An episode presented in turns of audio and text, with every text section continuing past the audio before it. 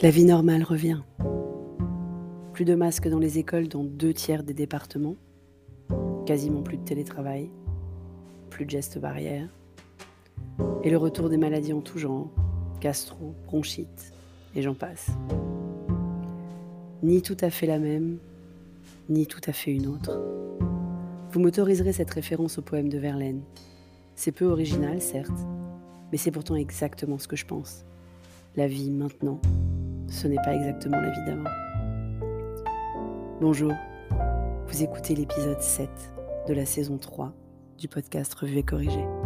Ce podcast est tiré d'un billet du blog publié le 14 octobre 2021 et s'intitule Ni tout à fait la même, ni tout à fait une autre. Le travail d'abord. Forcément, je commence par le travail, parce que c'est quand même une grande partie de nos vies, quand on en a un de travail. Et le travail a changé mais pas encore assez, je pense. La visio a permis d'humaniser beaucoup de choses dans les relations professionnelles. On connaît les intérieurs de nos contacts pros, on a rencontré leurs animaux de compagnie souvent, leurs enfants parfois. On est entré dans une intimité qui n'avait pas lieu d'être avant.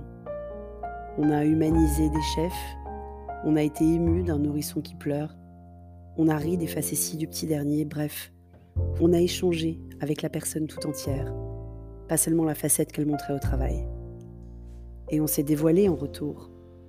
Nos galères de garde, nos animaux incontrôlables, nos conjoints qui entrent dans la pièce.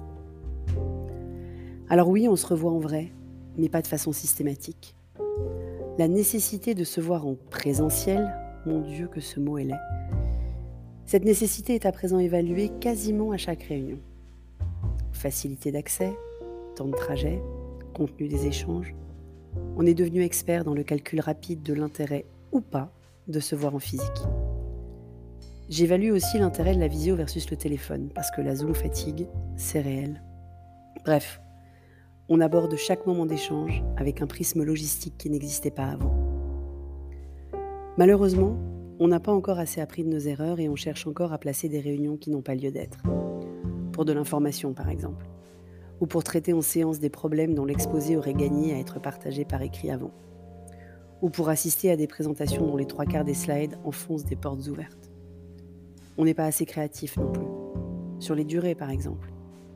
Vous avez besoin de poser une question, bouquez 15 minutes dans l'agenda de votre interlocuteur. Ne, ne monopolisez pas une heure parce que c'est le ton par défaut de votre agenda digital.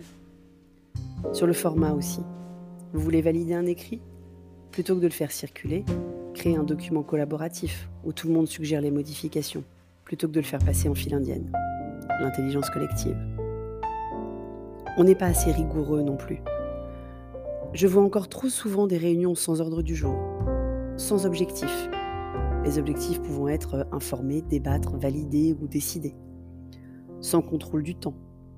Sans liste des présents absolument nécessaires les 18 mois qui viennent de se passer ne nous ont pas encore suffisamment appris à prioriser, à couper dans le très large gras de nos agendas pourtant débordants.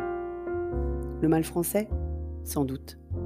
Les autres cultures ont moins le culte du faux consensus, l'idolâtrie du présentéisme, le snobisme du je suis blindé jusque dans trois semaines. Je lis beaucoup sur ce qu'il se passe dans d'autres pays, d'autres cultures, d'autres habitudes. Et la réunionite est bien un souci français l'agenda blindé aussi. Et ça ne veut pas dire que vous êtes génial, hein, contrairement aux idées reçues, juste mal organisé en fait. Dans d'autres cultures, plus on est haut dans la hiérarchie, plus on a des plages de temps libre dans son agenda. Pour gérer les imprévus, pour prendre du recul, pour prendre du temps de réflexion. Donc oui, encore un peu la même vie quand même, non? Alors côté perso, on a tout faux. On s'est précipité dans les restos et les bars, on a invité, on a été invité, on a célébré cette libération tant attendue. Résultat des courses, on mange toujours trop. On bouge un peu plus quand même, voire beaucoup, beaucoup plus, comme s'il était possible de rattraper le temps perdu. Je vous confie un secret, non. Alors on a des courbatures quand ce ne sont pas des élongations ou autres déchirures. Enfin je dis on, vous, hein, parce que je reste no sport, envers et contre tout, et surtout contre cher et tendre qui ne comprend toujours pas, et lui est perclus de courbatures. Mais surtout, on se croise plus. Au resto, au boulot, aux réunions de parents d'élèves, dans la rue, on est dehors partout beaucoup. On a oublié ce qu'était le choc automnal, pourtant annuellement récurrent, des températures. On néglige les gestes barrières qui nous avaient pourtant évité l'an dernier gastro et autres bronchiolites. En plus, on est tellement nombreux à aller faire les check-ups qu'on a décalé maintes fois, parce que tu comprends, c'est pas le moment. On est tellement nombreux qu'il faut des jours, des semaines, voire des mois pour de simples visites de contrôle. C'est octobre rose et les centres de radiologie sont pleins. Si par hasard tu te lances dans ta première autopalpation et que tu préfères aller vérifier avec un professionnel, je te recommande, évidemment, il ne faut pas déconner avec ça. Donc entre nos défenses immunitaires affaiblies parce que non sollicitées depuis 18 mois, des miasmes de partout provoqués et entretenus par les amplitudes de température de plus de 15 degrés sur la même journée, et une meilleure circulation et transmission des virus parce que certains ont redécouvert la bise, eh ben c'est le bordel. D'ailleurs, vous l'entendez, je n'y ai pas échappé. D'où ma voix, au choix de Bonnie Tyler pour les uns, Sylvester Stallone pour Cher et Tendre, parce que oui, il est charmant. Alors c'est quoi notre vie maintenant? La nature ayant horreur non seulement du vide, mais du déséquilibre, il ne va pas nous falloir très longtemps pour entrer dans ce nouveau normal qui ressemble tant à l'ancien, mais n'y est pourtant pas identique. Sauf résurgence du virus, qui reste attendu sur les mêmes cycles de deux mois par la majorité des épidémiologistes quand même, donc ne crions pas victoire trop vite. Sauf résurgence du virus donc, on va encore s'étonner un peu de ne pas sortir son téléphone pour entrer dans un restaurant, de ne pas porter de masque dans un cinéma ou une boutique, de se croiser par hasard dans la rue parce qu'on y est dans les rues. Sur les voyages à l'étranger, on va sans doute encore rester un long moment dans des vérifications incestantes, des changements des obligations à l'entrée dans le pays et au retour en France. On va pester contre un manque de transparence et d'anticipation. On va douter sur le bien fondé de telle ou telle recommandation, mais sans doute pas si longtemps. J'espère quand même qu'on n'oubliera pas ces 18 mois pendant lesquels on a découvert à nouveau qu'on ne savait pas tout. Que les scientifiques procèdent par débats contradictoires et tests empiriques.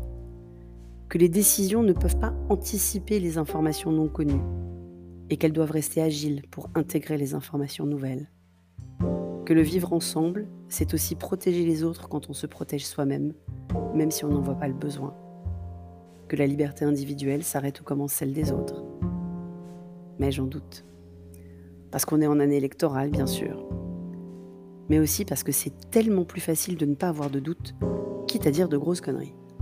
Il suffit d'ouvrir Facebook d'ailleurs pour s'en rendre compte. Quoi, t'as déjà effacé Facebook? T'as bien fait. Moi, je n'ai pas encore eu ce courage salutaire. Mais ça, c'est le sujet d'un prochain épisode. Merci de m'avoir écouté.